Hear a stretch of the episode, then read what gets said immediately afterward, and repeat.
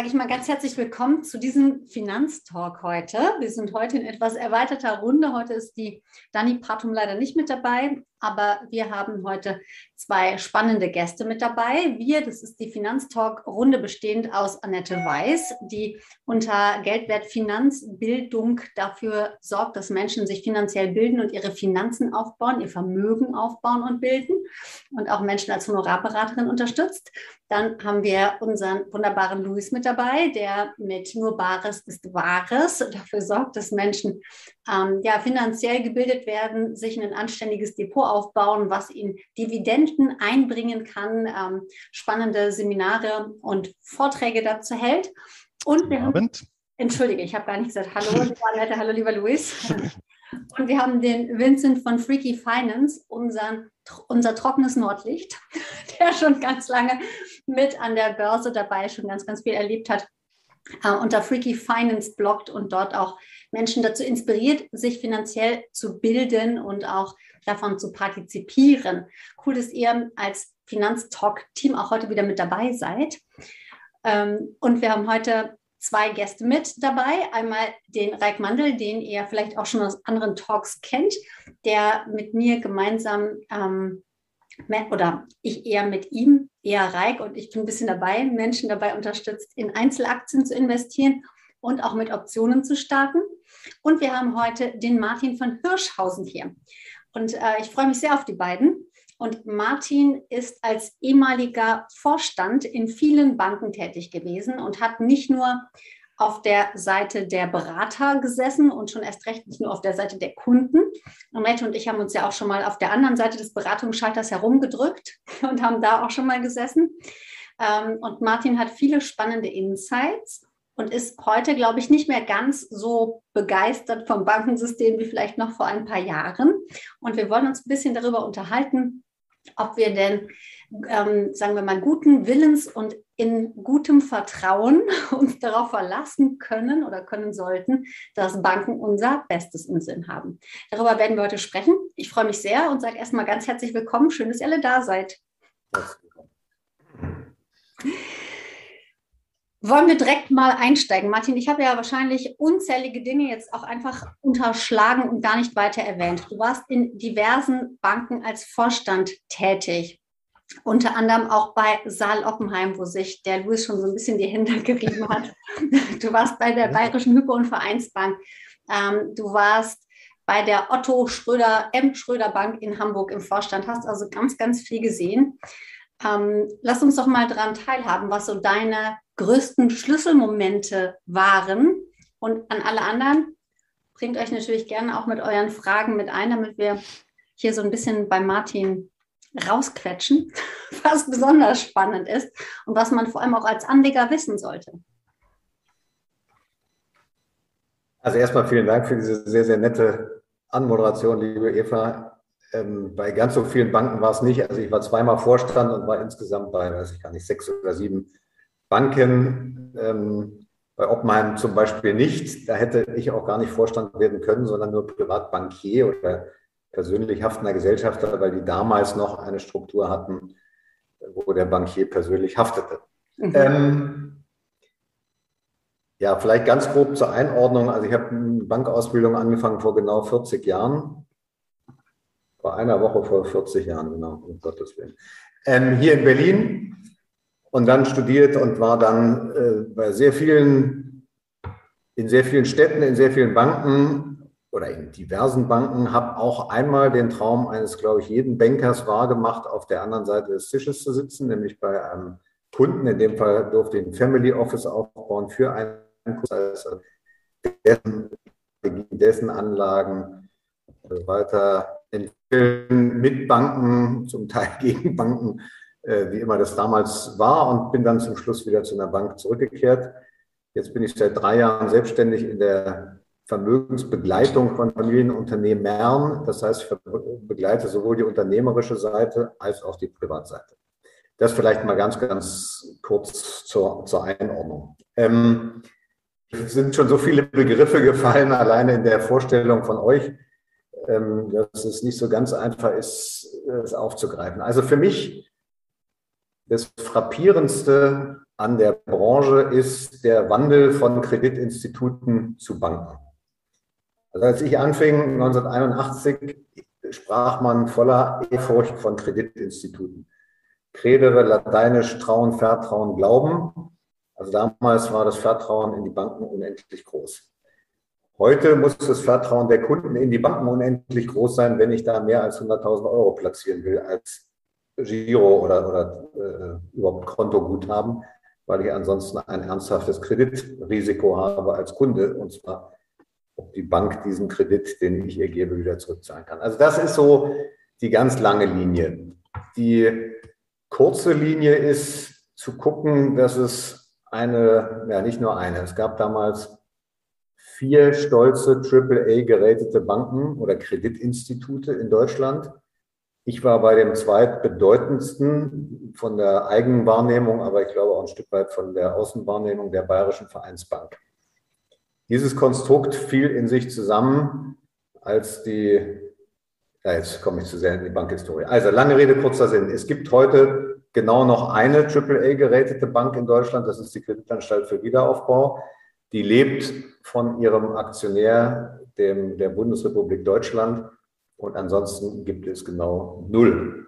Dieses möge zeigen den Wandel der Bankbranche, dieses möge zeigen den Wandel von Vertrauen zu Misstrauen von Seiten der Kunden. Dieses möge auch zeigen den Wandel von ja, Rolle des Kunden im Geschäft, für das Geschäft, für die Bank versus der Kundeninteressen. Muss man, denke ich, fairerweise unterscheiden. Ähm, wenn ich in den BMW-Laden heute gehe, erwarte ich nicht, dass sie mir ein Mercedes verkaufen. Viele Kunden, die in die Sparkasse gehen, erwarten aber intuitiv immer noch, dass sie irgendwie das Beste aller Produkte angeboten bekommen. Dieses ist in aller Klarheit schlichtweg naiv.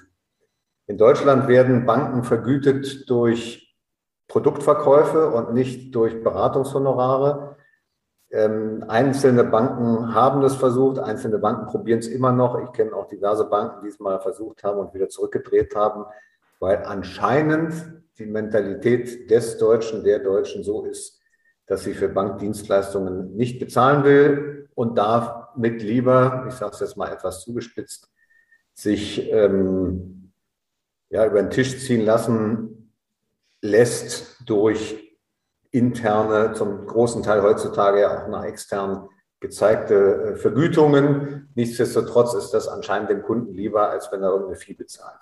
Meine persönliche Philosophie ist, wenn es im Moment nichts zu tun gibt an Käufen, Verkäufen, strategischen Beratungen, Nachlass, äh, Gestaltung, Testamentsgestaltung, was alles so eine Bank oder ein Finanzdienstleister abdecken kann, auch dann sollte es dem Kunden irgendwas wert sein. Also, lange Rede, kurzer Sinn, er ist meines Erachtens auch selbst schuld daran, in diese Produktschiene gedrückt zu werden. Wenn ich gar nichts bezahlen will, dann muss ich halt irgendwo indirekt bezahlen. Das ist nun mal im Wege einer Marktwirtschaft, sozialen Marktwirtschaft so. So, so vielleicht mal als ganz grobe Einordnung. Da stecken natürlich irgendwie 40 Jahre Historien, 40 äh, Jahre Stories, 40 Jahre äh, äh, stolz sein, für eine Bank zu arbeiten. Vielleicht nicht ganz 40 Jahre, aber bestimmt 25 Jahre auch irgendwie, wenn man irgendwo hinkommt und sagt, ja, was machen Sie denn? Ja, Banker. Einzelne Kollegen haben es dann mal versucht mit, ja, ich bin bei einem Finanzdienstleister, damit sie nicht Bank sagen mussten. Also das, das ist schon eine Veränderung, die frappierend ist und gleichzeitig halte ich diese ähm, Institutionen für schlichtweg unverzichtbar in, äh, aufgrund ihrer Drehscheibenfunktion. Sie sind auch unverzichtbar meines Erachtens für einen Transfer von Privatkunden mit im Regelfall Überschüssen hin zu Unternehmen mit im Regelfall Kreditbedarf. Es gibt da alle möglichen Ideen, Banken sozusagen aus auszuschließen oder rauszunehmen aus diesen Wertschöpfungsketten, das ist nicht ganz trivial und das ist ja auch ganz sinnvoll, jemanden zu haben, der zum Beispiel Krediturteile hoffentlich besser fällt, als es jeder Einzelne von uns könnte. Annette, dir bleibt quasi die Luft weg. Erzähl. Prinzipiell ja, ich bin da ja, ich, ich war mit Leib und Seele Banker. Mhm. Zehn Jahre weniger als der Martin, aber immerhin. Ähm, mit Leib und Seele und war auch felsenfester Überzeugung, dass Banken unverzichtbar sind und auch sein sollten. Aber wenn ich mir das heute angucke, die machen ihren Job nicht mehr. Sie machen ihren Job nicht mehr. Sie versorgen die, die, die Bevölkerung nicht mehr mit Bargeld. Das ist jetzt nun wirklich das, der, der kleinste Punkt an Job machen, den, den, den sie zu übernehmen hatten. Ja. Ähm, die Kreditvergabe ist heute mit Basel II, 3 und was auch immer noch kommt, ist zum Teil unsäglich, wirklich unsäglich. Und ich bin mittlerweile für jedes Fintech, ich traue die Fintechs nicht, muss ich zugeben, weil das, mir fehlt hier die Seriosität und die, das, das, das Etablierte. Ja.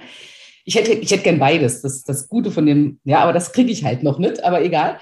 Ähm, aber ich, ich freue mich für jedes Fintech, das, das an, am Stuhl der immer noch viel zu arroganten Bankwirtschaft ähm, sägt, auf dass sie vielleicht endlich mal aufwachen und ihren Job wieder tun. Und äh, ja, also wie gesagt, die Versorgung mit Krediten und das Verlagern vom, vom Privatgeld zum Unternehmer oder Unternehmensgeld, ich finde nicht, dass das, das noch so wahnsinnig gut funktioniert. Aber ist das nicht genau einer der, der Schlüsselpunkte, dass genau dieses klassische Geschäft, wenn man es genau nimmt, über die letzten 30 Jahre ja auch ein Stück weit letztendlich auch systematisch durch die Zentralbanken kaputt gemacht worden ist. Und zwar vor allem auch bei den eher soliden Banken. Und da muss ich sagen, da hm, verdrücke ich ja innerlich dann doch immer so eine Träne, wenn beispielsweise alteingesessene äh, Genossenschaftsbanken eben insbesondere die, die, die, die jetzt in Anführungsstrichen noch am seriösesten sind, ja, oder noch ihren Auftrag, den Annette eben äh, so schön kolportiert hat, ähm, das erlebe ich ja auch täglich, äh, sehr ernst nehmen, äh, systematisch die Geschäftsgrundlage zu, entzogen wird. Und ähm, der Martin hat es ja eben gesagt, ähm, klassisches Kreditgeschäft. Ähm, und wenn ich mich nicht täusche, war ja gerade im deutschen äh, Bankensektor 80 Prozent des Ertrags war ähm, Zinsmarge. Und wenn die natürlich erodiert ähm, und das über so einen Zeitraum, da muss ich mir natürlich andere Sachen einfallen lassen. Ähm, hinzu kommen eben immense regulatorische Kosten, die ich auffangen muss durch eben solches Regelwerk. Wenn ich allein denke, äh, die erste Aktienorder habe ich wirklich am Tresen auf Durchschlagpapier ohne Beratung, ohne gar nichts in der Sparkasse gemacht, ja. Und ähm, mittlerweile wäre es wahrscheinlich gar nicht mehr so möglich. Also äh, klar, ich meine, wir sind ja eh alles hier Do-it-yourself-Anleger und ähm, dann, dann entfällt das natürlich. Aber ich bekomme es mit meiner Frau mit, die äh, ist ja seit 1992 in der Branche durchgehend bei derselben Volksbank. Und das ist ja wie, wie die Formulare der Steuererklärung, das nimmt ja jedes Jahr zu, was da zu machen ist. Ist das vielleicht auch ja, so dieser übergeordnete Zinstrend äh, und diese Einklammerung durch die Zentralbanken auch einer der Gründe, die dann vielleicht auch zu ja, auch solchen Exzessen geführt hat, die ja letztendlich auch bei Salomon Oppenheimer zum Stolperstein wurden, muss man so zu formulieren.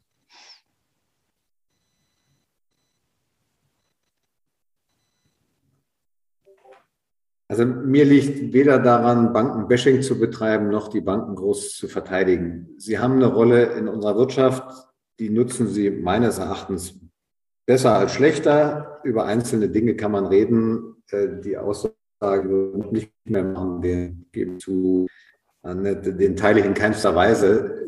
Müssen wir erstmal definieren, was ist eigentlich der Job? Der Job ist zum Beispiel in aller Klarheit nicht Kredite zu vergeben an Kreditnehmer, wo es aus Sicht der Bank nicht lohnt. Also die, die Idee eines Kreditnehmers, dass er sozusagen einen Anspruch hätte auf Kredit, ähm, den gibt es nicht. Und im Übrigen gibt es für Eigenkapitalvergaben, für Investitionen auch andere Institutionen, als es Banken sind. Also das ist immer so eine Frage der Erwartungshaltung versus Realität. Ähm, ja, das ist bitter, dass die Großmutter kein Bargeld oft mehr bekommt da gibt es auch inzwischen Lösungen. Auch dafür gibt es dann die Reves und Edekas, die, wo man irgendwie ab 20 Euro noch zusätzlich Bargeld abheben kann. Also wie gesagt, mir liegt nicht daran, die zu verteidigen. Es gibt diverse hausgemachte Dinge, aber ganz so äh, äh kritisch bin ich nicht, sondern ich gucke, was sie tun, was sie tun können. Und natürlich, du hast völlig recht, es wird eingeschnitten in die Wertschöpfungsketten durch einzelne Anbieter. Und das sind im Moment von den Volumina bei weitem noch nicht die Fintechs, sondern was da am, am Horizonte kommt, äh, äh, sind PayPal ist schon da und dann kommt Google Pay und dann kommt Apple Pay und dann kommt Amazon mit irgendeiner Geschichte, dann kommt Facebook mit dem zweiten Versuch, eine eigene Währung zu kreieren. Dann kommen Kryptowährungen und, und, und. Das sind ja alles Bewegungen, die irgendwas wegnehmen, von Banken, die diese Valutentage zum Beispiel auch wegnehmen, die es früher gab es noch großzügiger. Ja. Äh, ähm, also bei einer Überweisung, dass, dass äh, das Geld einen Werktag mindestens, manchmal auch mehr, bei den Banken blieb, bevor es dem, dem Kunden auf der Empfängerseite gut geschrieben wurde. Alles diese Einnahmequellen fallen teilweise weg. Insofern muss, müssen Kreditinstitute, die es hoffentlich immer mehr wieder geben wird, ähm, auch andere Einnahmenquellen offen stehen. So. Die volkswirtschaftliche Lage ist natürlich, äh, ich war ja 15 Jahre auch in Hamburg, Ebbe und Flut sind Kaufmannsgut, hieß es dort. Also Zinsen gehen mal hoch, mal runter. Ich erinnere mich, Anfang meiner Azubi-Zeit kriegte man für fünfjährige Bundesanleihen 10 Prozent Zinsen. Ähm, Heute kriegt man minus 0,5 oder was immer es ist. Das ändert eigentlich nichts an der Marge. Also wenn ich im Kredit 2 kriege und, und äh, zahle 0,5 als Bank, dann habe ich immer noch 1,5 Prozent verdient. Ja. Aber auch das ist jetzt wieder eine Frage der, der Erwartungshaltung. Erstens wehren sich die Kunden die Verbraucherschutzverbände und zum Teil sogar die Bankaufsicht gegen Negativzinsen. Also sozusagen die Erwartung, auch hier wieder an Banken, irgendwas den Kunden zu schenken oder äh, zu subventionieren, ist erstaunlich groß. Zum Zweiten, und das ist, würde ich sagen, auch der Fall Saal Oppenheim, sind es doch in den ganz großen Fällen einfach persönliches Versagen oder Nicht-Integrität oder ähm, Nutzen von Löchern oder vermeintlichen Löchern. Also wir könnten jetzt die Fälle alle durchgehen. Ähm, Umgehung von Höchstkreditgrenzen, äh, äh Betrügereien bei Feststellung von Referenzzinssätzen, äh, Cum-Ex und, und, und, und. Äh, jetzt, was ich persönlich besonders schlimm finde, ist, dass eine, welche ist denn das da unten, Sparkasse, weiß nicht, Ulm oder Neu-Ulm oder was, verklagt worden ist von Kunden auf Einhaltung eines Sparvertrages wo sie einfach höhere Zinsen äh, versprochen hat, als sie jetzt einhalten wollen, über viele, viele Jahre. Ähm, und sie schlichtweg nicht abgesichert hat, was dieses Zinsrisiko anbelangt. Und jetzt, wo jetzt Zinsen äh, so gefallen sind, müssten sie halt draufzahlen und, und ihnen fällt da nichts anderes ein, als zu kündigen. Ich meine, das sind natürlich schon Sachen, wo du so denkst, wo leben wir inzwischen? Ja. Ähm, Rolle der Zentralbank ja und nein. Wie gesagt, die Marge könnte theoretisch dieselbe bleiben, wenn ich das einfach weitergebe. Nun ist ja sogar so, dass bei höheren Zinsniveaus die Kreditausfälle tendenziell höher sind ähm, als bei niedrigen. Insofern müsste das eigentlich dafür sprechen, dass im Moment relativ niedrige Kreditausfallraten sind. Die werden allerdings überkompensiert durch diese Negativzinsen, die Banken immer noch großenteils Hemmungen haben, weiterzugeben. Die Regulierung ist tatsächlich sagenhaft. Also wenn ich mir das so vorstelle, dein Beispiel ist super. Ähm, ich erinnere mich zum Beispiel noch, kam eine ältere Dame in die, in die Filiale und sagt, hier ist irgendeine Rechnung gekommen, können Sie mir mal helfen? Dann habe ich als Azubi das Ding ausgefüllt, habe gesagt, hier müssen, müssen unterschreiben. Sagt sie, ich kann nicht. Da sage ich, okay, komm, wir nehmen das Ding auch ohne Unterschrift. Sowas müssen Sie, äh, sowas muss man sich mal heute vorstellen. Ja? Also da sind ja alle Regeln gebrochen von mir äh, in der internen Kontrolle und, und, und. Ähm, diese aus meinem Empfinden sehr, sehr strikten Regulierungen sind ja oft Ausfluss auch von Missbrauch. nun ist die Reaktion in der Politik tendenziell immer so, wenn irgendwas passiert ist, gilt es der Öffentlichkeit zu zeigen, äh, wir haben das im Griff oder wir haben es zumindest zukünftig im Griff, also wird, wird geschraubt. So jetzt zum Beispiel auch bei Wirecard ähm, das Aufsichtssystem teilweise geändert, ähm, der Aufsichtsvorsitzende äh, geändert worden. Jetzt haben wir einen Schweizer, der das übernimmt. Ich bin sehr gute Hoffnung, aber diese tendenziell Ausdehnung, Machtzugewinn äh, für eine Aufsicht gegenüber Kreditinstituten oder Banken ist schon unglaublich. Also ich erinnere mich an jährliche Gespräche mit der Bankaufsicht, wo die uns erklären wollten, wie unsere Strategie zu lauten habe. Also da wird nicht etwa gefragt, sondern da wird irgendwie gesagt, naja, Sie haben ja da ein Klumpenrisiko und Sie haben dieses und jenes und drittes und ähm, wie wollen Sie denn das ändern? Ich sage überhaupt nicht. Warum sollten wir das ändern? Weil wir haben das und das und das und das dabei berücksichtigt und glauben, das im Griff zu haben. Also das sind schon ganz heikle äh, äh, Konstellationen. Wer ist eigentlich wofür zuständig? Wer hat was zu entscheiden? Wer sind eigentlich die Eigentümer? Was ist die Rolle einer Bankaufsicht? Braucht es die noch? Ich würde sagen, ja. Also es kommt ja aus Anfang der 60er Jahre, als es ähm, von dieser Fest, da gab, damals gab es einen gesetzlich festgeschriebenen Sparzins. Ja, und als der geöffnet wurde, hieß es, na, muss man die Bankaufsicht stärker machen, damit äh, es nicht zu Bankpleiten kommt und Bankpleiten führt zu einem Verlust des Vertrauens in das Gesamtgebilde. Das, denke ich, ist weiterhin der Fall. Also eine gewisse äh, Aufsicht ist sicherlich notwendig. Ob die in Deutschland bei größeren Kreditinstituten aus drei, wirklich drei Stufen bestehen muss, Europäische Zentralbank, ähm, BaFin und Bundesbank. Das äh, wage ich mal zart in Frage zu stellen. Sie haben es mit unterschiedlichen Personen zu tun. Jede dieser Institutionen ist quasi nach innen verpflichtet, irgendwas rauszufinden, was nicht stimmt bei der Bank, weil sonst haben sie ja nicht ihre Hausaufgaben gemacht. Äh, wenn sie sagen würden, ist alles, alles gut, dann würden sozusagen auch ihre Selbstbestätigung nicht, nicht äh, zeigen. Bei der Deutschen Bank habe ich mir sagen lassen, seien 80, 8-0 Personen Tag ein, Tag aus über das gesamte Jahr von der Bankaufsicht. Die, die kriegen also ganze halbe Stockwerke da zur Verfügung gestellt. Also so weit sind wir da inzwischen gekommen und das hast du ja völlig richtig gesagt, erhöht die Regulierungskosten und drückt dann auf die Marge oder aber ich muss irgendwie die Marge erhöhen durch, durch andere Maßnahmen. Und dann kommen wir, also unterbrecht, wenn das zu, zu lang ist. Ähm, dann kommen wir zu einer Fragestellung, die wirklich interessant ist, ist, was denn ist, was ist denn sozusagen eine angemessene, faire Vergütung für Eigenkapital bei Banken? Also was sollten denn so Banken verdienen, damit Eigenkapitalgeber weiterhin willens sind, äh, das Geld zu geben, ähm, aber auch nicht irgendwie in so ein Zockerhaus zu investieren?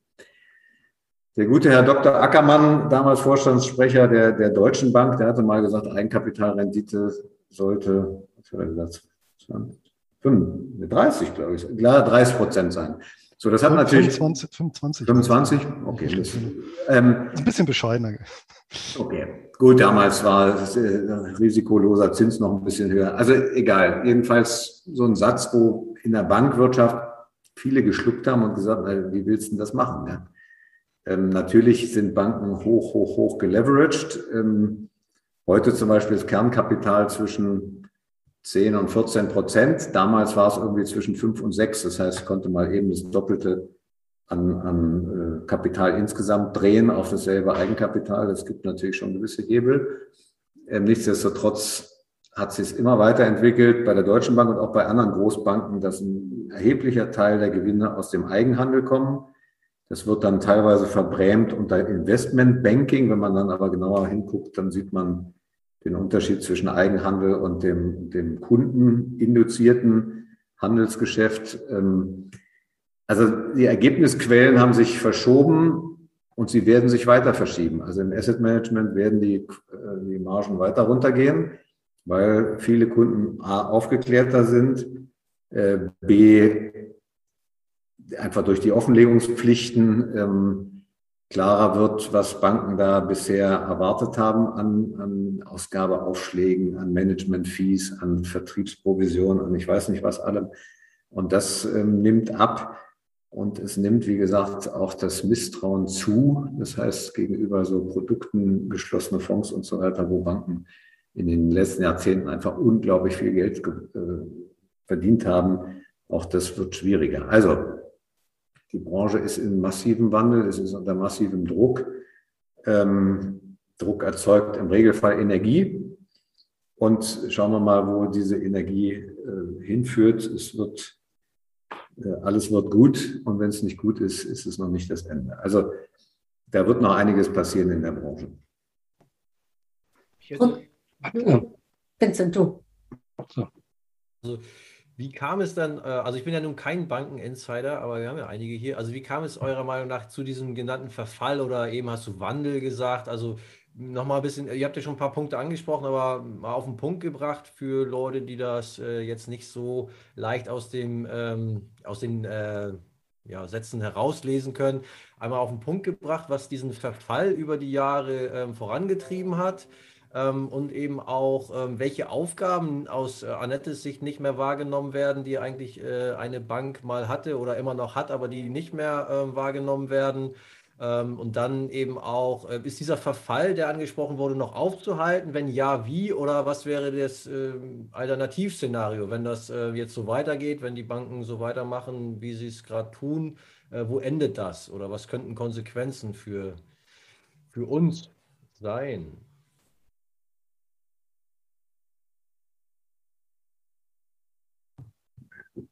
Überlasst euch gerne mal also ich, ich kenne ja euer, euer, euer Konzept, eure Struktur wenig. Ist das mehr ein Gespräch oder wie? Also ihr könnt gerne. Also ich glaube, Der Gast darf zuerst. genau, wir, wir löchern, glaube ich, heute dich. Reik unterstützt uns heute im Löchern so ein bisschen. Ne? Und, ähm, äh, und grundsätzlich, ja. Also mir war es jetzt auch zu bankenintern. Ich bin ja genauso wie Vincent überhaupt nicht aus der Bank, habe keinen Plan und ich, mein Thema sind ja so Erwartungshaltungen. Ne? Also mich interessieren ja Bankstrukturen ja nicht. Ich bin bloß skeptisch. Also ich habe ja glücklicherweise nie Bankprodukte gekauft. Also ich habe ja nur, so wie es erzählt hast, irgendwo zweimal meine Aktien gekauft. Ich musste aber schon irgendwo zwei Stunden Beratung über mich ergehen lassen, überhaupt so ein Depot eröffnen zu dürfen und diese Risiken irgendwie zu erfahren, wie gefährlich das doch ist, für 800 äh, D-Mark damals ein paar McDonalds-Aktien zu kaufen. Aber ich konnte mir irgendwie für 20.000 D-Mark ein Auto kaufen, war kein Problem. Also das fand ich schon damals irgendwo sehr, sehr befremdlich. Und wo ich mir heute die Frage stelle bei Banken, ist eigentlich, so eine Erwartungshaltung. Was kann man überhaupt wirklich, nur du hast es am Anfang ja gesagt, für eine Erwartung irgendwo haben? Weil ich bin ja irgendwo relativ skeptisch. Also dem Ackermann muss ich sagen, das fand ich damals cool, weil das auch meine Erwartungshaltung ist, so 25 bis 30 Prozent möchte ich als Laie schon erzielen. Das erwarte ich also sowieso von einer Bank. Also insofern finde ich es dann befremdlich, wenn sich Banken wundern, dass sie das ungewöhnlich finden. Und wir haben uns ja, Martin, auch schon ein paar, paar Mal darüber unterhalten, über meine Erwartungshaltung und deine. Da werden wir uns ja sicherlich noch weiter austauschen. Und Vincent hat da vielleicht eher meine Meinung auch als, als äh, so, so andere. Und was ich skeptisch finde, ist, wenn ich dann so Berichte lese, dass in der jetzigen Zeit halt alle nur von Negativzinsen erzählen. Und ich sage, da sitzen doch die studierten Leute, die müssten doch irgendwo eine Beratungsfunktion übernehmen, wenn sie sich doch Berater und nicht Verkäufer nennen und die Leute abholen und woanders hinlenken. Ne? Und ich mache mir ja den Spaß. Ich kriege ja auch mal Briefe nach Hause geschickt, ich soll mich mal beraten lassen und gehe da auch wirklich hin und sage, ja, ich hätte hier irgendwie als Beispiel 50.000 Euro, ich bin nur risikobereit und jetzt beraten Sie mal irgendwo. So, ne? Und dann kommen irgendwelche Bankprodukte und da gibt es nichts irgendwo Aktien, da gibt es nichts Optionen, da erzählt mir keiner, man kann an Seitwärtsmärkten verdienen, da erzählt mir keiner, ich kann an fallenden Märkten verdienen. All diese. Das ist nicht ja, Banken. Warte, ich, ich sage mal so, ich sage, ja, ihr schüttelt den Kopf schütteln, aber ich bin doch einfach ein ganz dummer Kunde und erwarte von einer, ich komme ja auch aus dem Sanierungsbereich, wenn ich jemanden berate, wie er sein Haus sanieren soll, frage ich ihn, was hat er denn, sag mal, bei einer Kellersanierung mit seinem Keller? Will er da ein Archiv bauen? Will er da irgendwo ein Büro drin machen? Will er da bloß Wein lagern? Keine Ahnung, oder Kartoffeln? Damit ergibt sich meine Beratung, was ich dem anbiete irgendwo. Und das erwarte ich eigentlich normalerweise von einer Bank. Du schüttelt ihren Kopf, kann ja sein, dass eine Bank, dass das nicht Bankenaufgabe ist irgendwo. Ne? Ja, Aufgabe wäre es schon, aber wenn du jetzt zum Beispiel sagst, ganz kurzer Einschub mit den Aktien, ja, da ist das Risiko mittlerweile, das Haftungsrisiko für Einzelaktienberatung einfach zu hoch. Und deswegen sind das viele Banken ja, gar die nicht mehr, nicht. weil sie sagen, das Ne? halt, wenn der Gesetzgeber sagt, wenn du einen Keller baust, äh, sind die Risiken für den Erbauer so hoch, dass du sagst, nee, dann baue ich halt eben keine Keller mehr. Ja, und, So und, es die, und es fehlt die Zahlungsbereitschaft der Kunden. Also tut mir leid. Ähm, erzähl, erzähl einem x-beliebigen Kunden, der in die Bank kommt und sagt, ich hätte jetzt gern mal eine, eine, eine Grundsatzanberatung. Ja. Ähm, dem kannst du als Bank nicht sagen, ey, ja gut, dann setzen wir uns jetzt mal zwei Stunden hin Das meine ich. und das kostet sie 150 Euro. Aber Ja, das meine ich, das das finde ich aber, aber schade, sag mal so, das ist das eine, dass, ich verstehe nicht, warum es nicht geht. Ich, ich bin ja so ja der Meinung, das müsste gehen. Kunden gehen dahin, weil sie irgendwas erfahren wollen zu einer Das Anlage das hat- und sagen, okay, wir, wir machen aber, weil wir da keine Provision für kriegen, weil wir dafür Geld Geld kriegen, beraten wir dazu mal nicht. Also diese Möglichkeit des Geldverdienens oder der aktuellen Situation gegenzusteuern, die verraten wir dir nicht, weil wir nichts verdienen. So, das, sag mal auf Nachfrage, erklären Sie dir das. Ne? Also wenn ich bin ja hartnäckig, sage, okay, was ist denn mit Aktien? Naja, nee, machen wir nicht. Und Haftungsrisiko, ganze bla bla.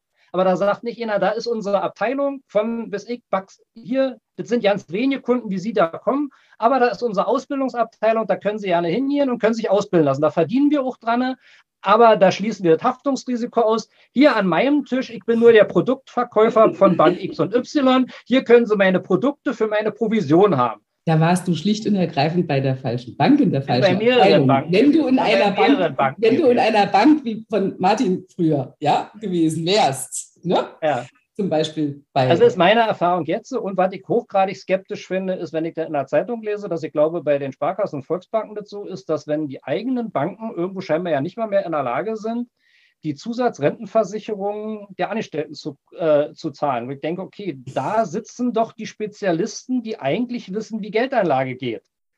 So, da bin ich dann einfach skeptisch und da, keine Ahnung, kann ja Martin vielleicht mal sagen, was die Strukturen sitzen, wie fachkompetent sind denn die Berater oder sind es eigentlich wirklich bloß die BMW-Produktverkäufer von Bank X und Y? Keine Ahnung. Also was hat man wirklich von einer Bank als Kunde, der nicht irgendwo aus so einer Finanztalkrunde ein Vorwissen hat, äh, auf was muss man da achten, äh, zu sagen, vielleicht mal, welche kritischen Fragen sollte man stellen? Und die nächste Frage ist noch, wenn da Bankberater sitzen mit 40, dann frage ich mich, warum sitzen die denn da noch? Ne?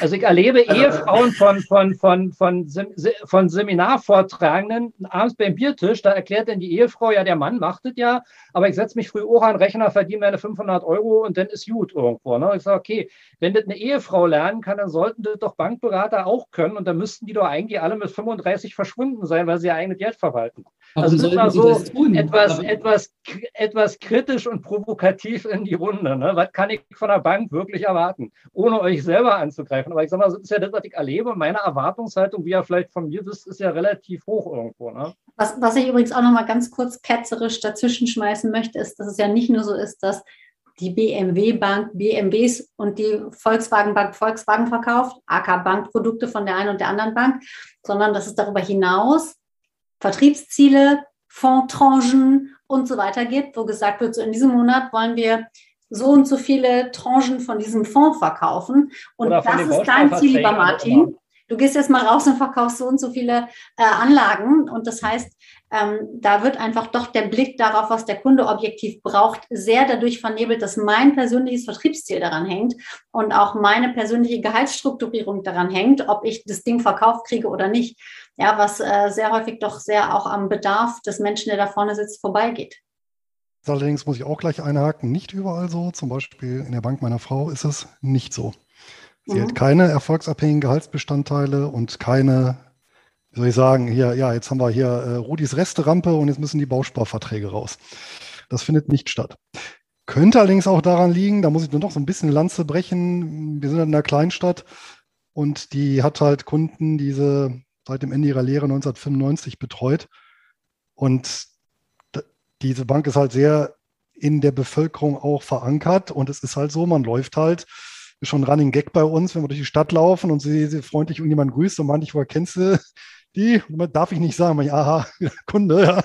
Und wenn man sicher, ich glaube schon, dass das was anderes, wenn man sich dann jeden Tag begegnet, da kann man den Leuten da nicht irgendwas aufs Auge drücken, wo über kurz oder lang rauskommt, dass das nicht funktioniert. Und das, ich denke, diese persönliche Beziehung, klar, In anderen Regionen ist sie nicht da, aber ich kann zumindest für den Fall sprechen, da ist sie da.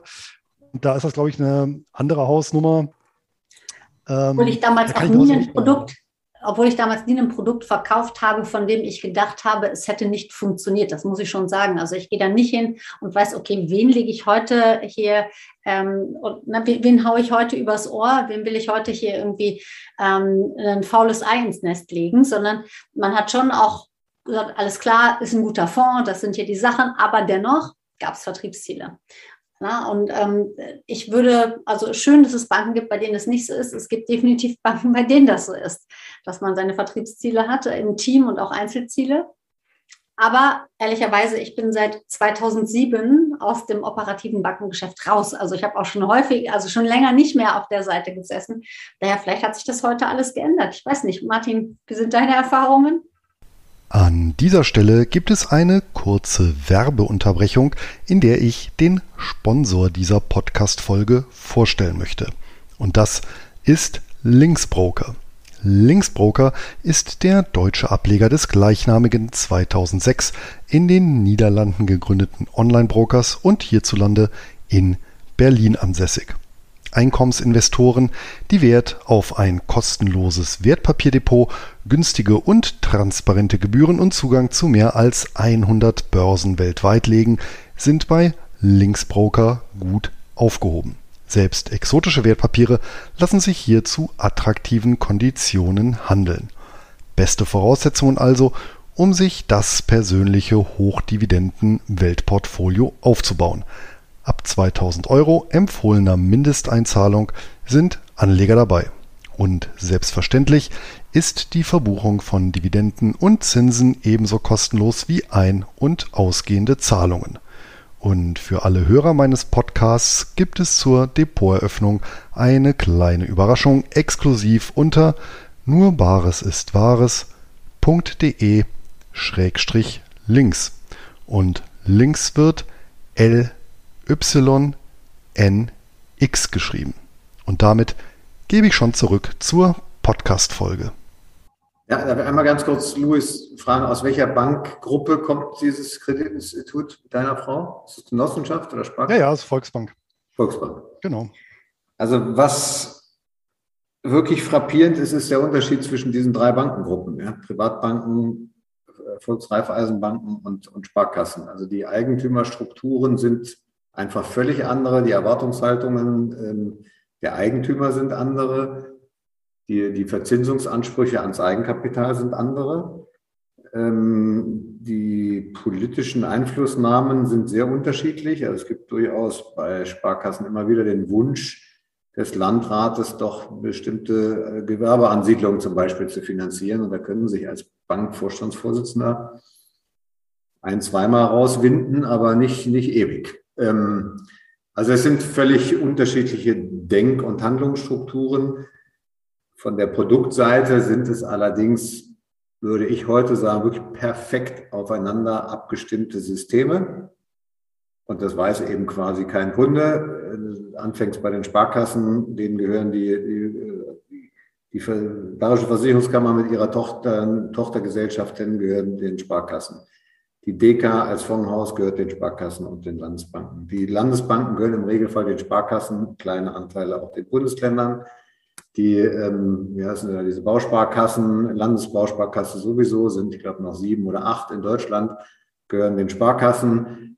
Also es gibt ein wirklich dekliniertes System. Dazu kommen noch Makler, die zwar unter anderem Namen laufen, aber oft 100 Prozent Tochtergesellschaften sind. Also es ist einfach super durchdesignt und ist auch logisch. Also von den Wertschöpfungsketten macht es schon Sinn. Die Frage ist, die vorhin kam, ist, was ist denn eine realistische Erwartungshaltung? Und wie gesagt, meine ist dieses Beispiel mit BMW und, und Mercedes kaufen. Ähm, und das sollte in der Bevölkerung schon irgendwie ankommen. Insofern, ja, das ist jetzt mal sehr zugespitzt. Es gibt keine Bankberater mehr, es gibt Produktverkäufer. Und das ist auch äh, ein Stück weit okay, so wie bezahlt wird im, im Bankensektor. Ähm, der BMW-Händler kriegt auch nichts, wenn, wenn kein Auto verkauft wird und der Kunde fröhlich rausgeht und sagt, ah, vielen Dank für den Hinweis, dass ich lieber doch einen Mercedes kaufen soll oder dass ich lieber noch warten soll, bis das neue Modell kommt mit E irgendwas. Also, wie gesagt, bin da nicht so klar. So was Ausbildung anbelangt, Reik, das ist auch nicht realistisch, weil dieses Wissen, was du dir jetzt über die letzten Jahre äh, Jahrzehnte angesammelt hast, ist schon sehr, sehr spezifisch. Und ich würde es eher andersrum machen, dass du den Banken, zu denen du Kontakt hast, anbietest, sag hier komm, ich komme mal dahin äh, und gebe euch das und ihr zahlt mir dafür das, wenn ich das richtig verstanden habe, baut ihr so nach und nach auf, nicht für Banker, aber für so interessierte Menschen wie vor und hinter der, der Scheibe, wenn ich das richtig verstehe, der Struktur, die Struktur dieses Abends der Fall ist. Also um die Strukturfrage noch einmal ganz kurz abzubinden, vielleicht Vincent, ich persönlich erwarte eine zunehmende Spezialisierung der Banken. Das heißt, nicht nur, wie es eine Zeit lang gab, Schiffsfinanzierung und, und äh, Immobilien und äh, was haben wir noch für Spezialbanken hier, zum Beispiel Autofinanzierungsbanken, sondern es wird geben Gewerbeimmobilienfinanzierungsbanken und zwar da vielleicht, na gut, da fängt es dann schon wieder an mit der Diversifizierung Klumpenrisiken. Aber sozusagen das Spezial-Know-how muss immer größer werden, um einschätzen zu können, ob da ein Kreditrisiko und wie das auf die Bank zukommt und wie ich das dann auch managen kann. Dasselbe wird es geben auf der Anlageseite. Ähm, das gibt es ja auch de facto schon. Also die Kunden sind sehr klar geklagt in, in die normalen Privatkunden. Das nennt man inzwischen Privatkunden. Früher hat man es noch Retail genannt. Dann Private Banking Kunden. Das sind da irgendwie zwischen weiß nicht, 50 und, und 150.000 Euro Jahreseinkommen und dann gibt es Wealth Management. Ähm, da geht es dann auch relativ zügig in die, in die Millionengrößenordnung. Das ist alles sehr klar geklastert, weil ich ohne Skalierung äh, solche Prozesse auch nicht mehr hinbekomme. Und dann kommt es natürlich vor, Eva, dass es, ich würde sogar schätzen, heute umso mehr um Produktziele geht, um Produkt der Woche, Produkt des Monats. Und ich kenne sogar eine Bank, wo wenn der ähm, Berater eine Aktie verkauft, die nicht auf der Empfehlungsliste der Bank ist für den Tag, dass er Minuserträge angeschrieben bekommt. Das heißt also, hm? ähm, dass er nicht nur nichts dafür kriegt, sondern kriegt auch noch Minus, weil er hält sich nicht an die, an die Vorgaben der Bank und die Vorgaben wiederum müssen heutzutage sauberst definiert werden. Das heißt, der einzelne Berater oder Verkäufer hat gar keine Chance letztlich. ich vergleiche aber die, Fol Fol genau, die, aber die Folge von dem ist doch genau das, dass was dann im Fernsehen äh, gezeigt wird, wenn dann halt die äh, 82-jährige Oma einen geschlossenen äh, Schiffsfonds aufs Auge gedrückt bekommt. Weil halt gerade äh, ja, da noch ein paar Anteile ja. an den Mann oder die Frau gebracht werden müssen. Wenn, Geld, wenn er Geld übrig ist, den Bausparvertrag nach oben rufen. Ja. Oder, oder, oder, oder Lehman-Zertifikate ist auch, auch, immer gerne genommen. Ne? Wobei da, das geht dann wieder alles Hand in Hand. Äh, weil ich meine, da, die haben ja sogar, ich glaube, äh, bis, bis drei Tage vor vom Exitus hat der Lehman nochmal von SP das äh, A-Rating mhm. bestätigt bekommen, ja, also Investment-Grade-Rating. Ich meine, das ist doch die Folge von sowas. Dann, ja, letzten Endes ist es so, als würde ich morgens meinen Mann in die Praxis schicken und sagen, du kommst heute erst nach Hause, wenn du fünf Zähne gezogen hast. Völlig egal, ob jemand einen Zahn verlieren will oder nicht. Heute müssen fünf Zähne gezogen werden. Ne? Also das sind dann die Auswüchse. Und das ist schon ein bisschen seltsam. Es gibt bei 16-Jährigen, die sich bewerben auf eine Banklehre, gibt es inzwischen Testverfahren, wo festgestellt wird, ob der oder diejenige in die Vertriebsschiene äh, sich entwickeln wird oder in die Analystenschiene. Das sind dann zwei unterschiedliche Werdegänge, das sind unterschiedliche Seminare.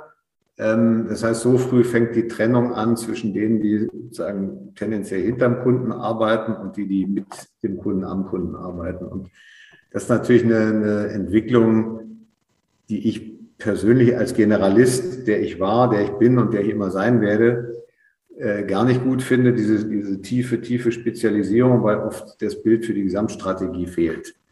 Ähm, was den Schiffsfonds anbelangt, habe ich deswegen gelächelt, weil den Fall kenne ich nun. Und ich hätte mich anstelle der Bank genauso verhalten, denn es ging, also andersrum. Eine 82-Jährige ist ja die Frage, wofür braucht die das Geld und was will sie mit dem Geld machen? Und die Antwort damals war relativ klar, es ist nicht mehr für mich, es ist auch nicht für meine Kinder, es ist für meine Enkel. Also muss nach meiner Überzeugung die Anlagestrategie eine ganz andere sein, als zu sagen, lassen wir mal das Geld ruhig liegen, da kann nicht viel passieren, sondern das kann irgendein langfristiges Objekt sein, was hoffentlich eine vernünftige Rendite abwirft. So, ob das nun damals, also andersrum, der Ex-Post-Analyst hat es relativ einfach zu sagen, warum was wie kommen musste und warum was richtig oder falsch war. Der Ex-Ante-Mensch, zu dem wir alle gehören, der muss bestimmte Wahrscheinlichkeiten prognostizieren, der muss sich zum Teil auf, auf Aussagen, Gefühle, Diskussionen verlassen können oder einschätzen, worauf er sich verlässt äh, und muss dann seine Entscheidung fällen. Also auch heute, glaube ich, ist es relativ einfach, unseren Auguren, die uns die, den nächsten Crash vorhersagen, einer von denen wird schon recht haben, ja, irgendwann mal. Und dann wird es wieder heißen, der, der hat uns das prognostiziert. Ähm, ex ante ist es, wie gesagt, sehr, sehr schwer und dieses Containerschiff äh, oder diese Containerfinanzierung fand ich damals okay, weil es ging, wie gesagt, um die Enkel. Und genauso ist es bei Stiftungen, ob man eine Stiftung gründet, wie die äh, Gelder da angelegt werden sollen, ob mit Nachhaltigkeitsaspekten, ohne Nachhaltigkeitsaspekte und, und, und. Also so, so leicht sind die Fälle manchmal nicht.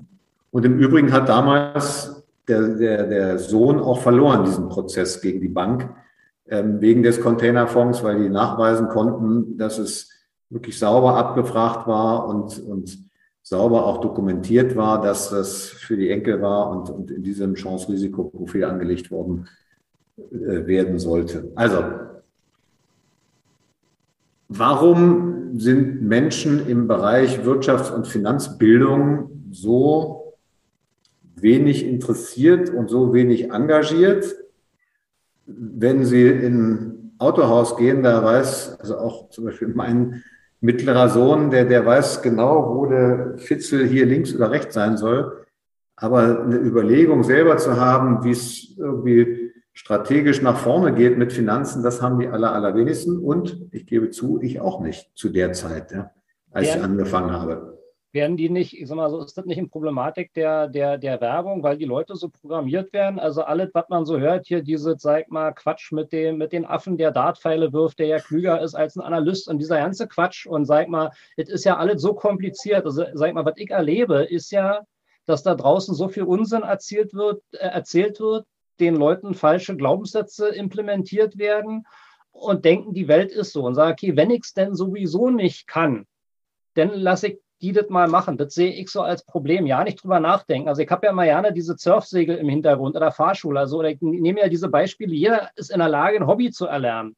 Aber bei Finanzen halten sich alle raus, weil sie glauben, das können sie sowieso nicht irgendwo. Und wenn du manchmal dich mit Leuten unterhältst, die wissen nicht, was eine Rendite ist, die, keine Ahnung, Normalbürger, manche wissen ja nicht im Angestelltenverhältnis, was ist der Unterschied zwischen einem Umsatz und Gewinn. Also da ist ja, sag mal, wirklich so wenig Wissen irgendwo, dass die meisten da schon irgendwo einfach aussteigen, ne? Oder Prozentrechnung oder irgend so eine Sache, ne? Da kriegst du ja teilweise das kalte Grausen und dann sind viele, denke ich, die dann ja nicht sagen, okay, ich, ich lasse mich da ja nicht drauf ein. Und was ich eben denke, dass, dass die Möglichkeit nicht, also ich bin ja, bei mir hat es ja Jahre gedauert, das war wirklich Zufall und teilweise an die richtigen Leute zu kommen, dass dir überhaupt mal von irgendwelchen Menschen Möglichkeiten aufgezeigt wurden. Also ich habe vorhin gerade noch ein, noch ein Webinar gehört hier von einer ehemaligen Rechtsanwältin, die hat irgendwann nach dem Seminar angefangen, Optionsseminare zu halten, äh, ja, Optionen selber zu handeln, weil sie als Rechtsanwältin nicht mehr arbeiten konnte und gibt jetzt selber Seminare so. Und so eine Lebensläufe inspirieren ja erstmal. Das erzählt dir keiner und das weiß ja draußen keiner. Zu sagen, okay, es macht mal Sinn, sich mit dem Thema auseinanderzusetzen irgendwo. Ne? Ich denke, glaube ich, das fehlt, dieses Aufzeigen von, von Möglichkeiten und dann alleine der Sprachgebrauch immer. Ne? Das alleine weg dann immer höre, die Leute verlieren Geld. Das ist immer so, wie das Geld ist total weg. Kann ja bei Wirecard sein, aber meistens sind es ja Schwankungen. Und wenn du erzählst von Schwankungen, dann haben die Leute plötzlich ein anderes Gefühl dafür und sagen, okay, mein, mein Umsatz in der Firma schwankt, mein Gewinn schwankt, keine Ahnung, Gehälter schwanken, ich kann mal meinen Job verlieren. Dann ist das plötzlich äh, irgendwo normal. Aber da, dahin werden die Leute ja nicht abgeholt. Das halte ich für ein riesengroßes Problem. Ne? Wir haben natürlich auch einen großen kulturellen Unterschied zwischen Deutschland und anderen Ländern schon in Europa, von USA mal ganz zu schweigen. Ähm, dieses Thema Sicherheit ist einfach bei uns ganz, ganz oben. Und dieses Gefühl, so wie im März 2020 äh, nach Covid bekannt gab oder nachdem es durchgedrangen war und die Aktienkurse um 40 Prozent fallen, reden die Menschen tatsächlich so, mein Geld ist weg oder äh, ich habe es verloren. Ja? Ähm, obwohl sie hoffentlich nicht verkauft haben, sondern durchgehalten haben. Dann sind sie heute wieder im, im Plus sogar. Ähm, die Frage ist ja, woher kommt dieses enorme Sicherheitsbedürfnis? Und dahinter steckt für mich, was ist die Rolle des Staates und was ist meine Rolle als Anleger, aber eben auch als Mensch. Und ähm, wenn ich die Freiheit haben will, bestimmte Dinge zu entscheiden und zu tun oder nicht zu tun, dann habe ich auch die Verantwortung. Es geht nicht nur eins von beiden. Ja. Und wenn ich dieses Menschenbild habe, dann ist auch die, dann ist die Konsequenz, wo der Staat mit agieren sollte und vor allen Dingen, wo er nicht mit agieren sollte. Oder aber ich sage als Staat, ich weiß aber sehr viel genauer, was für dich gut ist und was schlecht ist. Dann wäre es aber konsequent, auch noch weiter zu regulieren und zu sagen, also wenn du 44,5 bist, bis 48,5, dann darfst du für 1,5 Prozent deines Gesamtvermögens einen Bausparvertrag haben und eine, einen Anteil an einer Immobilie kaufen und so weiter und so fort. Und das hat dann auch wieder Auswirkungen aufs Rentensystem. Und da bin ich inzwischen, da haben wir auch schon drüber diskutiert, Reik, inzwischen so weit, dass ich mir sehr genau die politischen Interessen angucke von einzelnen Parteien, von Personen und so weiter und überlege, wer hat eigentlich was davon, wenn wir als Deutsche in Europa eine der niedrigsten Pro-Kopf-Vermögensdurchschnitte äh, äh, haben, woher das kommt. Und das kommt einzeln allein durch unsere sehr, sehr niedrige Immobilieneigentumsquote. So, wer hat jetzt was davon politisch? Da würde ich sagen, das sind diejenigen, die gewisse Wählerklientel haben in dieser Gruppe der Mieter. Weil tendenziell wählen Eigentümer anders als es Mieter wählen. Und das sind so Geschichten, die so nach und nach eindringen. Und ich glaube, das gilt es einfach immer wieder zu thematisieren und ähm, Modelle vorgeschlagen sind sie nun genug. Ja, wie kann man Eigentumsförderung auch für jemanden erarbeiten mit Staatshilfe, dass die irgendwie die eigen, die Wohnung, in der sie wohnen, auch irgendwann mal kaufen können. Es gibt Genossenschaftsmodelle, ähm, wo die monatliche Belastung kaum oder sogar gar nicht höher ist als, als die Miete und dann wachse ich ins Eigentum hinein. Also Modelle gibt es genug. Nur ist natürlich Berlin, äh, wo Reike und ich sind, mit 80 Prozent äh, Mieterquote ganz extrem. Auf dem Land äh, ist es anders. Aber das ist ja absurd. Ich meine, wir haben eine der stärksten Volkswirtschaften der Welt und sind in Europa im Vermögen ziemlich weit hinten. Soweit ich weiß, müsste ich das nochmal nachgucken, sogar hinter Spanien oder hinter Italien, hinter solchen ja, Ländern. Ähm, und da sage ich, Moment, das geht irgendwie nicht. Also, was ist Langfriststrategie? Wie kann zum Beispiel eine deutsche Rentenversicherung Bund auch ihre Vermögen so anlegen, dass sie eben natürlich mit größeren Schwankungen, aber tendenziell deutlich höher rentieren. Ja. Aber die Rentenversicherung ähm, Bund, Entschuldigung, die, die ist auch ein Durchlauferhitzer. Was soll die denn anlegen, außer den 1,5 Monatsreserven, die sie noch hat und die ja absehbar abschmelzen werden, weil das System, so wie es ja ist, sukzessive an Grenzen stoßen wird. Hm. Okay, gut. Also, Haken, Haken, dran nach meiner Theorie, aber das ist meine persönliche Theorie, ist es über, über, überfällig, dass wir eine Übergangsphase einläuten und dann eine kapitalgedeckte Versicherung irgendwie installieren, weil dieses System. Der, der Gedanke, den finde ich, also ähm, wie soll ich sagen, von der Theorie her richtig, von der Praxis her in Deutschland fatal, weil es dann nur eine Frage der Zeit ist. Äh, Modell Argentinien, wo dann eben die Frau Kirchner auch irgendwann mal sagt, ach, zum Schutz der mir anbefohlenen äh, künftigen Rentner enteigne ich äh, dieses gesamte Kapital und wandle das um in ein Umlagefahren, das ist doch viel sicherer und stabiler. Und dann nehmen wir eben ähm, künftige Renten raus aus dem Risiko dieser unkalkulierbaren Kapitalmärkte. Dass das natürlich nur eine hemmungslose Plünderungsaktion war, versteht sich von selbst. Aber genau das ähm, würde hier in Deutschland passieren. In Norwegen oder Schweden passiert sowas nicht, weil die Mentalität dort bei den Skandinaviern eine völlig andere ist. Die würde hier, also ist zumindest meine Prognose, in Deutschland nicht funktionieren. Selbst wenn wir so eine Kapitaldeckung irgendwo einführen würden, öffentliche, solange es kein Privateigentum ist, über das ich persönlich direkt unmittelbar verfüge, würde das in Deutschland, meine Prognose, mittelfristig nicht funktionieren. Also ich denke, wir kommen jetzt, wir kommen jetzt zu, zu sehr in die, in die volkswirtschaftlichen Zusammenhänge. Ähm, Rentenversicherung, gut, bleiben wir nur bei Versicherungen. Auch da sind ja die Rahmenbedingungen in Deutschland für Versicherungen so, dass sie kaum in, in höher risikoreiche Anlagen investieren dürfen und sich nachher die ganzen Anleger wundern, wo denn das Geld geblieben ist. Ähm, wie handhabt ihr das hier mit Chatfragen? Genau, im Chat ist noch eine Frage. Das System nicht in den Schulen gelehrt wird. Tja. Ich lese, ich lese mal laut vor, Martin. Die Frage ist doch auch, weshalb das Thema Finanzsystem nicht in den Schulen gelehrt wird. Leider gibt es übermäßig viele Finanzanalphabeten. Wer hat ein Interesse daran, die Menschen dumm zu halten? Super Annette Frage, steht übrigens schon in Schulen. Als Geldlehrerin und bringt den Schülern dort schon bei, mal ein bisschen besser rechnen zu können und sich nicht übers Ohr hauen zu lassen.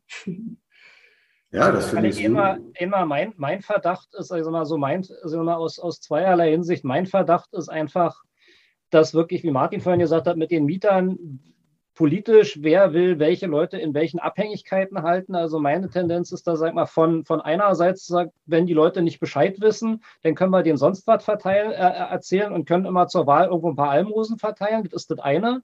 Das zweite ist, dass ich aber in Berlin mal versucht habe, mit drei Landespolitikern zu reden über dieses Thema äh, finanzielle Bildung und Vorsorge und bin erschrocken gewesen über diese Ahnungslosigkeit, dass die selber nichts tun, dass sie selber keine Ahnung haben, dass die ganz gut versorgt sind und dass das, glaube ich, auch ein Riesenthema von Ahnungslosigkeit ist und dann vielleicht noch irgendwo, ich weiß nicht, Annette, kannst du ja vielleicht mehr sagen, ich war ja mal zu Gast bei den Geldlehrern, die, sag ich mal, in Berlin, da war irgendjemand dabei, die wollte in Berlin das mal irgendwo machen, dass die totale Ablehnung da ist, hier, sag ich mal, ich sag's mal so deutlich, aus dem eher linkslastigen Bereich irgendwie, äh, dass doch irgendwo finanzielle Bildung nichts an Schulen zu tun hat und dass das irgendwie nicht gewollt ist. Und noch ein Artikel, den ich durch Zufall meiner Zeitung gelesen habe, ich glaube, wissen nicht, wie hieß der, irgendwie Beck von der SPD, der hatte das vor Jahren mal vorgeschlagen und da ging es darum, dass die Gewerkschaften das eigentlich nicht wollten, mit der Argumentation, wir können ja unsere Klientel nicht plötzlich zu unternehmerisch denkenden Menschen machen, dann rennen die uns ja vielleicht als Beitragszahler weg, wenn sie verstehen, dass wenn sie ihren eigenen Betrieb bestreiken, irgendwo äh,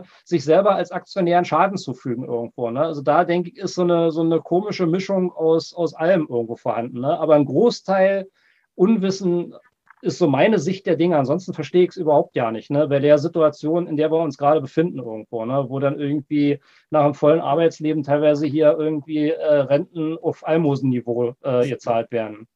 Das Problem ist, dass diejenigen, die entscheiden könnten, dass Finanzbildung in die Schule kommt, selber keine haben und demzufolge nicht erkennen können, sie, sie können es nicht. Also du, kannst ihnen noch nicht mal einen ja. Vorwurf draus machen, ja ähm, nicht erkennen können, welchen Schaden sie mit einer Blockade dieser Art Wirtschaftsbildung, welchen Schaden sie damit anrichten. Und guck dir die Wirtschafts- und Sozialkundelehrer an in den Schulen. Davon sind, ich werde wahrscheinlich morgen ganz viele böse Briefe kriegen, ist egal, davon sind locker 80 Prozent nicht das, was ich als finanzgebildet bezeichnen würde. Ja? Die, die können dieses, dieses, dieses, dieses theoretische Wissen, was sie irgendwann mal aus einem Buch rausgeholt haben, also ich, ich sehe das wirklich in unserem Bildungssystem das Problem, ja.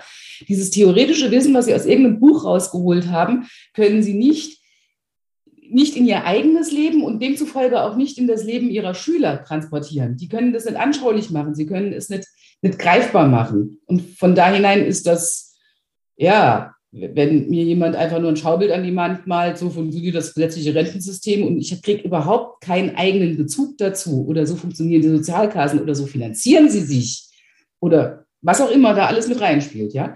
Und ich kriege überhaupt keinen Bezug dazu, dann geht es den heutigen Schülern genauso, wie es uns als Schüler gegangen ist. Wir sehen uns das an, denken uns, und soll ich jetzt diese Tabelle auswendig lernen? Was soll ich damit? Ja, ich lerne sie für die Arbeit auswendig. Ich schreibe die Arbeit, schreibe meine zwei und habe es im gleichen Augenblick wieder vergessen solange so gelehrt wird, brauchen wir uns nicht zu wundern, dass das solche Auswüchse hat.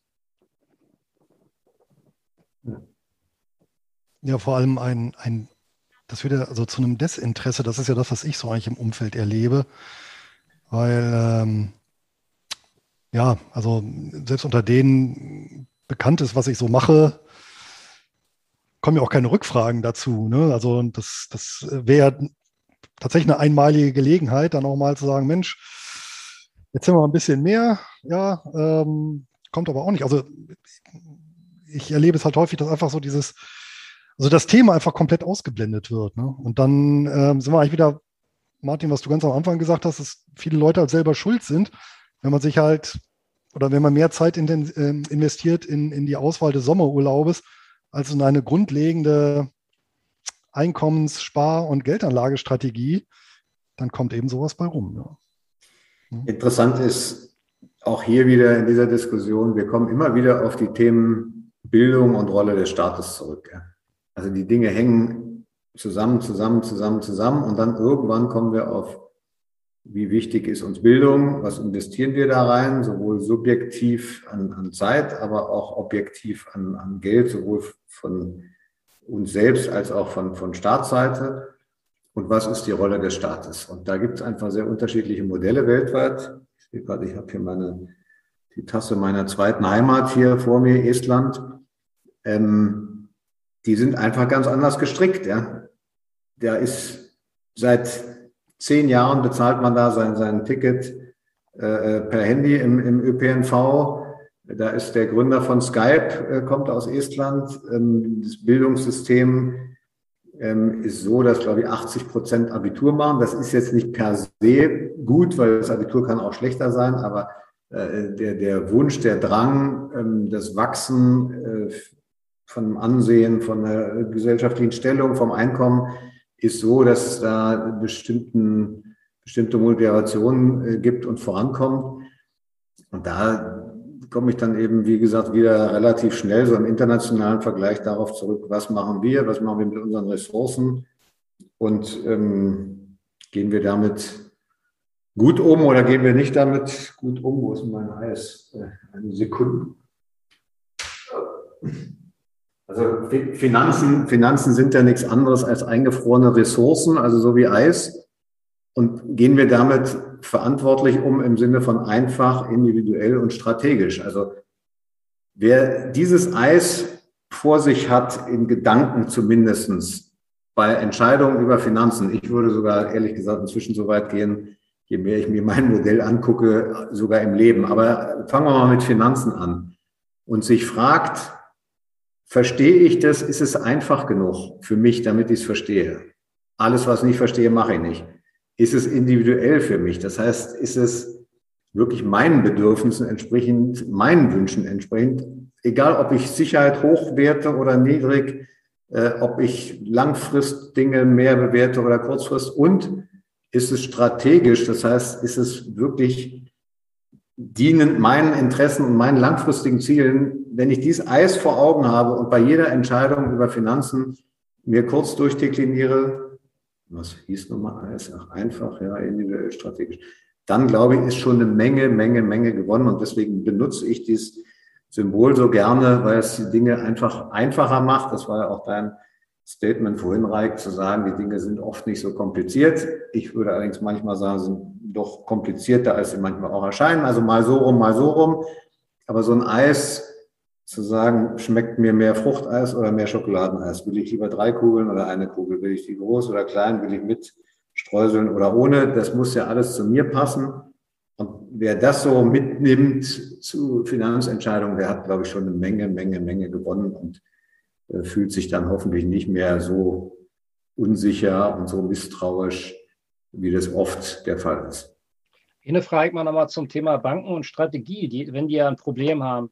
Also ich bin ja mal ein Freund von, von realer Beteiligung und ich weiß nicht, ob, äh, ob dir Wikifolios was sagen. Das System finde ich ja richtig genial, zu sagen, okay, die Leute, die das machen, die kriegen halt nur Geld, wenn sie eine positive Performance haben. Das wäre doch ein Modell für eine Bank auch zu sagen, okay, die schulen ihre Berater oder die haben nicht nur Verkäufer, sondern switchen mal um auf richtige Berater und sagen, da kommt eben die 90-Jährige, die das für die Erben macht, oder da kommt irgendeiner, der sagt, ich will in fünf Jahren das Geld haben, die klare Ziele definieren, was sie möchten Und nur wenn die erreicht werden, ist die Bank vielleicht höher, also nicht nur minimal, sondern höher an den Erträgen beteiligt. Und wenn sie, wenn es schief läuft, kriegen sie halt nichts. Ne? Nicht so wie so, wie die Leute, die ich ja erlebe, die kaufen irgendwelche Fonds und Zertifikate oder Zertifikate sind es ja wohl eher, die sind denn mal einfach irgendwie nur die Hälfte wert wenn die wieder steigen, dann werden sie einfach mal vom Markt genommen und dann sagen die, ja, tut uns leid, wir haben jetzt zwar Prämie kassiert, aber unser Subunternehmer so und so hat hier irgendwo in 20 Seiten Brief geschrieben, tut uns furchtbar traurig, verklagen sie uns doch,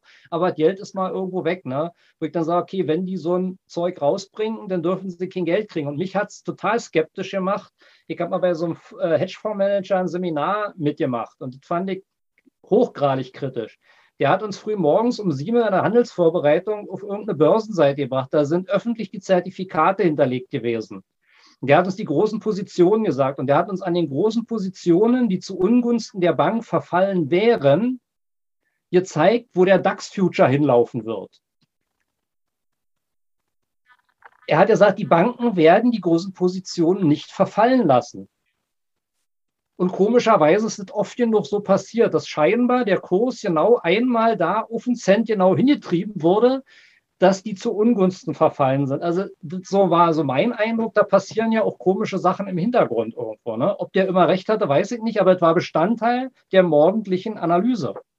Ich glaube, auf die ganzen großen komischen Sachen, die im Hintergrund passieren, müssen wir vielleicht nochmal bei einem nächsten Themenabend eingehen, weil wir jetzt auch schon mit acht Minuten über der Zeit sind. Und um da substanziell einzusteigen, glaube ich, bräuchten wir noch ein bisschen mehr. Aber ich fand ähm, das, was ich eigentlich zum Abschlusswort von Martin mit dem Eis deklarieren wollte, passend. Ja, dass man einfach gucken soll, verstehe ich das Ganze passt es überhaupt zu mir und ist es nicht nur bis morgen gedacht, sondern vielleicht auch noch bis übermorgen. Ähm, und ich möchte dem Ganzen noch einen kleinen Appell an mehr Selbstverantwortung hinterher schieben und sagen, wenn du in deinem Leben was Gutes erreichen möchtest, dann setz dich dafür auch einfach mal auf dein Po und sorg dafür, dass du was dafür tust, dass du dich weiterbildest, dass du schaust, dass du die Dinge in die Hand nimmst. Es gibt eine Menge toller Leute. Ihr seht hier einen ganzen Haufen, die genau dafür jeden Morgen was tun, rausbringen, euch informieren, euch Unterstützung geben, damit ihr das nicht ganz alleine machen müsst. Aber auch wenn einiges, wie Martin sagte, vielleicht auch etwas komplizierter ist, als es erscheint, es gibt auch genügend, was einfach genug ist, dass es jeder, der es wirklich möchte, durchdringen und machen kann. Und ähm, ja, ihr, ihr, dürft jeder gerne nochmal Let, euer letztes Schlusswort zu diesem Endappell von mir geben. Ich fand es super spannend mit euch. Ich freue mich auch, wenn wir uns an anderer Stelle weiter unterhalten. Bedanke mich auch erstmal an allen. An, äh, ich bedanke mich erstmal, dass ihr alle da wart. War eine tolle Runde. Und wenn noch jemand ein Schlusswort mit dazustellen möchte, seid ihr herzlich eingeladen. Ich habe noch eine Frage. Eine, ganz kurz. Ist in einem Wort zu beantworten. Martin, was wirst du dieses, dieses Jahr im September wählen?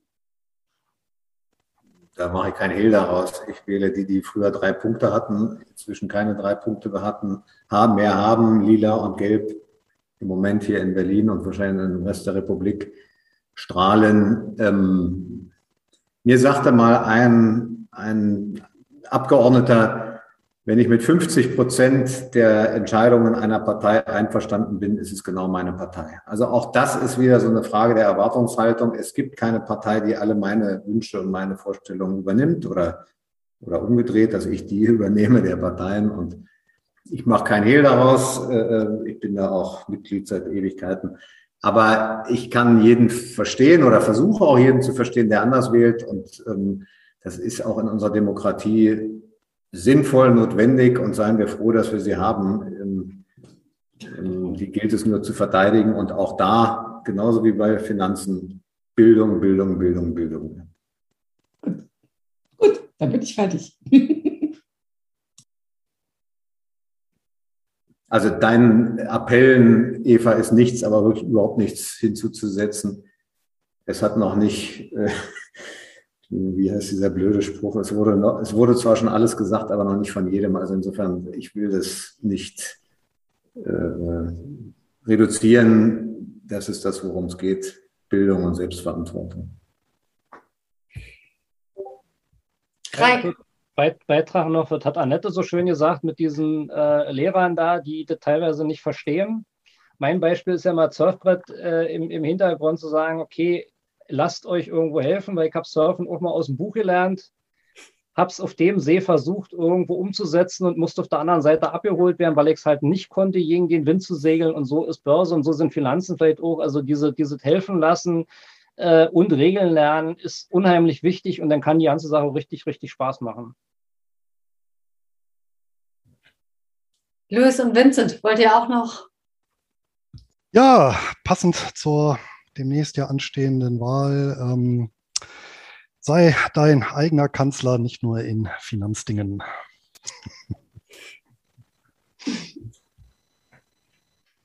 Vincent. Von der Seite aus ist alles gesagt worden. Genau.